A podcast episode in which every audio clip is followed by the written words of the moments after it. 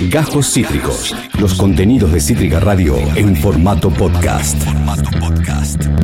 Es el momento de la ciencia, de la fusión nuclear y por eso vamos a saludar a nuestro gran columnista científico, el señor Tomás Avalone. ¿Cómo estás, amiguito? Buenos días, chiques. ¿Todo bien por acá? ¿Cómo están ustedes? Bien, amigo Joya, con muchas ganas de saber sobre fusión nuclear y además te quiero decirte algo. Nos quedan dos columnas más, es decir, dos semanas más antes de que termine el año y el año lo vamos a cerrar con una columna tuya. O sea, el año de ya fue se cierra con tu columna, ¿eh? Ujote. 30 de diciembre, miércoles, 12 y media. Uf, qué picante. Qué, qué responsabilidad, amigo, que te estamos tirando, ¿eh? No sé si me atrevo a tanto. que no, tenés 22 años, sos operador de reactor nucleares. ¿Qué le vas a tener miedo a una columna un 30 de diciembre? Por favor, mi amigo. Eh, eh, Tommy, querido, nos trajiste fusión nuclear. ¿Qué es eso? Venimos hablando de fisión nuclear. Los reactores nucleares de los que hablamos en todas las columnas en las que tocamos el tema son de fisión, son los reactores que funcionan hoy en día y los que nos garantizan un montón de energía. Pero hay que hablar de la fusión. Es otro mecanismo de producción de energía, es otra línea de investigación que está abierta en el mundo y es mucho, muy importante. Hablar de fusión nuclear eh, es hablar del proyecto más ambicioso eh, de la historia de la ciencia que hoy se está llevando adelante eh, en, el mundo, en un proyecto colectivo entre varios países, pero nada, es totalmente una cosita de ciencia ficción, podemos decir, hoy en día, eh, aunque para algunos no tanto, y es una realidad concreta, pero para mí, me permito tomarme esa licencia, es un poquito ciencia ficción. Vamos a ver un poco. La, fusión nuclear es el proceso que impulsa a nuestro Sol. Eh, cada segundo, millones de, toneladas de átomos de hidrógeno, ese elemento que es el elemento más liviano, chocan entre sí a tremendas temperaturas y presiones eh, en nuestra estrella y esto obliga a romper a estos átomos sus enlaces atómicos y fusionarse. El hidrógeno eh, a esta temperatura y esta presión choca entre sí y se fusiona para generar lo que conocemos como helio. Es un átomo, un elemento un poco más pesado, pero lo importante acá es que durante este choque, durante esta fusión nuclear, se generan enormes cantidades de calor y de luz. Por eso el Sol es una masa eh, de alta temperatura que está todo el tiempo emanando luz y calor. Claro. Eh, el, proceso que lo impulsa decíamos que era la fusión nuclear. Durante décadas, durante muchos años, los investigadores están intentando replicar este proceso en la Tierra, digamos, tener un sol en la Tierra, generar energía a partir de un mini sol eh, en nuestro planeta, lo que podríamos decir es como encerrar el sol en una caja. Oh. Eso se viene intentando hace muchos años, es una forma de energía limpia, eh, a diferencia de la fusión nuclear, donde de la fisión nuclear, donde nosotros rompemos un átomo, acá lo estamos uniendo. Y cuando estos átomos se unen, eh, se genera calor, se, libera mucha energía cinética, pero no se genera tanta eh, radiación como se genera en la fisión. Mirá. es es distinta la fusión a la, fisión, es más limpia y eh, tiene la potencialidad de generar muchísima energía. Lo vemos en el Sol, digamos. Es, claro. es lo más energético que conocemos acá cerquita, digamos. Tal cual. Entonces, es una tecnología muy copada, pero eh, estamos todavía en camino. No es algo que esté materializado, que sea una realidad concreta. Si bien se han logrado eh, experimentos de fusión, no se ha logrado la fusión controlada que genere energía suficiente. Es un intento entonces, amigo. Es, una búsqueda. Intentando. Bien. Seguimos intentando. Bien. Eh, nada. Eh, si intentamos con, el hidrógeno, eh, se, genera un estado plasmático. Lo que necesitamos es calentar muchísimo estos átomos de hidrógeno, separar los electrones para que entre el hidrógeno en estado plasmático. Entonces, ¿qué es lo que nos pasa? Nosotros estamos gastando más energía en tratar de lograr la fusión que lo que después obtenemos de la misma. O sea, estamos gastando muchísima energía para generar la fusión. Claro. Y no estamos obteniendo como resultado un, neto positivo, no estamos teniendo eh, energía eh, para alimentar, por ejemplo, las industrias y las viviendas. Entonces, por ahora sigue siendo un intento, sigue siendo eh, experimental y se consume muchísima energía para poder lograr una fusión controlada. lo que no tenemos que confundir es la fusión nuclear con la fusión de un núcleo de un reactor. Nosotros, eh, cuando hablamos de la fusión del núcleo de un reactor, hablamos de que ese reactor eh, falló, se rompió, eh, y estamos hablando de un reactor de fisión nuclear que se rompe. Acá no, acá no estamos hablando de un núcleo de un reactor que se rompe, sino que es directamente otra cosa. En vez de tener un año, estamos hablando de hidrógeno, estamos hablando de un gas que hay que contenerlo y hay que eh, calentarlo muchísimo y aumentarle muchísimo la presión para obtener un estado plasmático. Entonces, no estamos hablando de una fusión de un accidente nuclear, sino que estamos hablando de una tecnología totalmente distinta. Bien, amigo. Eh, Por algo están invirtiendo mucho, porque claramente tiene muchísimo potencial, porque el costo, ahí estábamos viendo, por ejemplo, obras que se hacen eh, eh, en esta búsqueda, debe, ser, debe tener un costo altísimo, pero claramente si lo, lo conseguimos nos va a traer resultados muy grosos, ¿no? Para la humanidad. Muy grosos serían los resultados de, de obtener una finalización de un proyecto que, nos pueda brindar energía, porque, eh, por ejemplo, el uranio que nos, que nos alimenta la fisión es finito, en algún momento se va a acabar. Eh, el hidrógeno también es finito, pero las cantidades que hay en nuestro, planeta nos permitirían millones de años de energía limpia, digamos, millones. Entonces, estamos hablando de que, bueno, eh, podríamos solucionar el camino energético del mundo en el corto plazo, yo hablo del corto y mediano plazo. Hay proyectos eh, que, no sé, se atribuyen el logro para 2025, esperemos que sea así.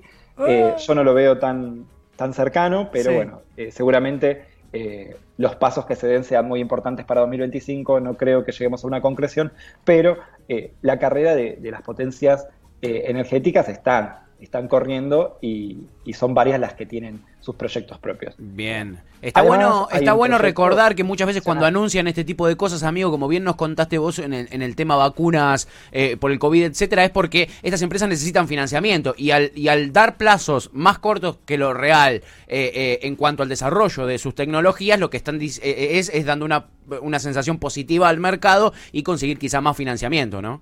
Totalmente, totalmente. Y también eh, se, debaten muchos intereses en torno a lo que es el sector nuclear, es un sector eh, que, juega mucho en la geopolítica, entonces decir que vos tenés un proyecto avanzado o hacer notar que vos estás avanzando en este tipo de proyectos, eh, te pone en una posición más copada para negociar con otros países en todo tipo de negociaciones políticas. Entonces, por ejemplo, la Argentina, ya lo habíamos hablado, ingresó al G20 porque demostró que tiene capacidad para reprocesar y para enriquecer uranio. Mira. Entonces, eh, son, son muchas las capacidades del sector nuclear las que te garantizan buenos vínculos o relaciones eh, internacionales fructíferas. Entonces, es como que tenés que decir que estás un poco mejor de lo que estás.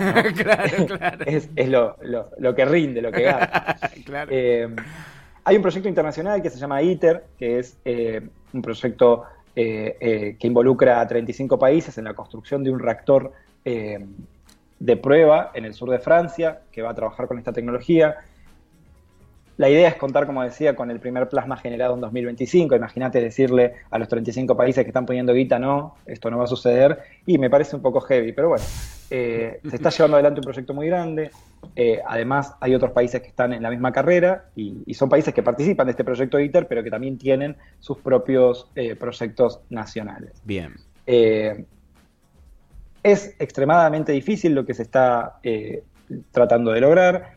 Es algo que para mí sigue siendo, lo repito, de ciencia ficción, pero si se logra, muchachos, es una solución muy grande para la energía internacional.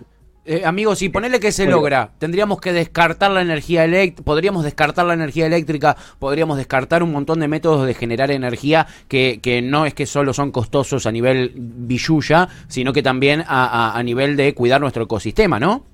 Sí, sí, y en línea con eso lo que me gustaría acotar es que hoy, al día de la fecha, eh, es mucho más rentable y se está demostrando que es mucho más rentable invertir en las energías renovables convencionales, como las que ya hemos hablado, energía solar, energía eólica, eh, empezar a, seguir invirtiendo en, estas, en este tipo de energías porque eh, la fusión sigue siendo mucho más costosa, está en una fase de pruebas, todavía no está consolidada, y por ahora si queremos encarar un camino de transición energética eh, que, cuide nuestro eh, medio ambiente, lo que tendríamos que hacer es invertir más en la tecnología de fisión, que es la energía nuclear que ya conocemos, de la que ya hablamos un montón y que sabemos que es buena para el medio ambiente, eh, en contraposición con, con las energías convencionales, y tenemos que invertir en energías renovables que eh, se apoyen en la energía nuclear que hoy conocemos.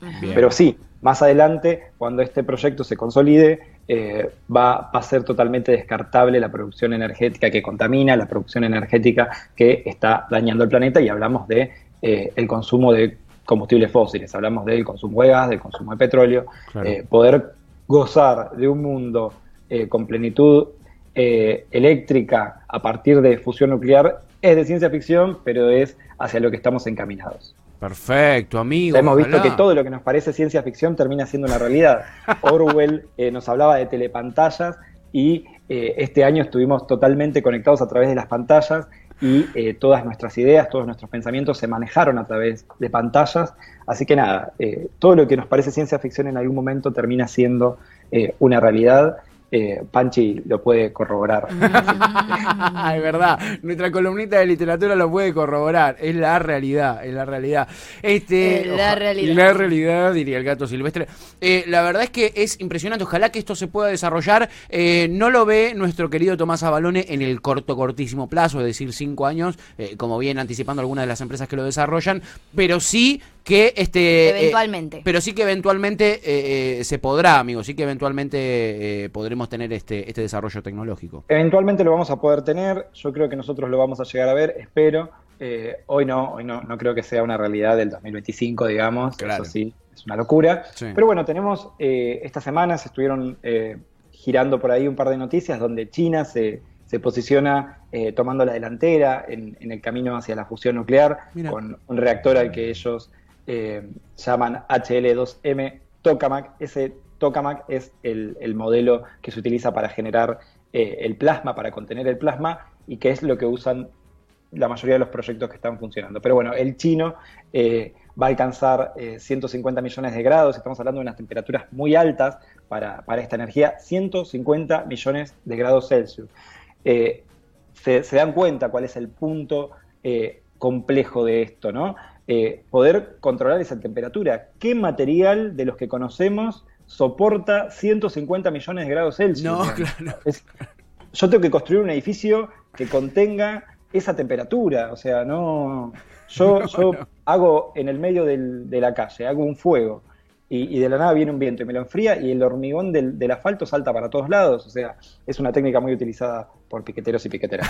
Pero, eh, o sea, el hormigón no aguanta esas temperaturas. Entonces, hay una ingeniería que se tiene que desarrollar y que se está desarrollando para contener ese plasma. Ese plasma es contenido magnéticamente, se hace como flotar magnéticamente para que no entre en contacto con ninguna superficie que se pueda deteriorar. Entonces, la tecnología se está generando, la tecnología es muy compleja y eh, este proyecto, que es, una, es la vanguardia del desarrollo científico a nivel internacional, eh, pone en jaque el desarrollo, pone en jaque eh, la innovación, pone en jaque a los científicos que tienen que ir a solucionar los problemas que se presentan durante esta carrera hacia la fusión nuclear. Es algo muy complejo, pero es algo que se va a poder lograr. No, como digo, para 2025, pero eh, el ser humano está avanzando muchísimo en algo que viene intentando hace décadas, como les decía al principio. Qué bueno, qué bueno. Bueno, eh, no estará en el cortísimo plazo, pero saber que se está desarrollando eh, eh, tan fuertemente esto es algo positivo y lo podemos relacionar también con la entrevista que teníamos con nuestro amigo Federico Pellegrino de Cojaus recién.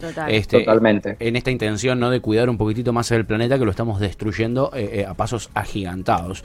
impecable, mi querido Tommy, como siempre, amigos, son un placer tus columnas. la verdad que aprendemos un montón. La gente también se copa. ¿eh? Y, va comentando a medida que vos vas desarrollando tu columna y, había mucha confusión también en el tema fisión-fusión nuclear. Como uno es ignorante en este tipo de temas, eh, no sabía distinguirlo, pero, pero este, está muy buena la, aclaración y, la perspectiva de que, de que quizá en el mediano plazo podamos tenerlo.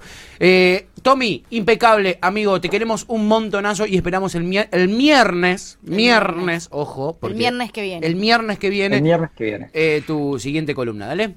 Dale, nos vemos la semana que viene y sí, sigamos profundizando las diferencias entre la fisión y la fusión. La fisión nos está brindando, la fisión nos está brindando energía hoy en día. Hay muchos reactores que están en funcionamiento y que están eh, brindando energía limpia. Eso es muy importante. Pero la fusión es la tecnología prometedora hacia el futuro. Nos vemos la semana que viene entonces. Hasta el miércoles, amigo. Tomás Avalón, nuestro columnista de ciencia, rompiéndola toda hoy nos trajo la fusión nuclear eh, y nos explicó eh, cómo, eh, cuál es la diferencia entre fisión y fusión, que es muy importante porque son dos cosas completamente distintas. Y uno a veces, viste, desde la ignorancia se confunde. Acabas de escuchar Cajos Cítricos.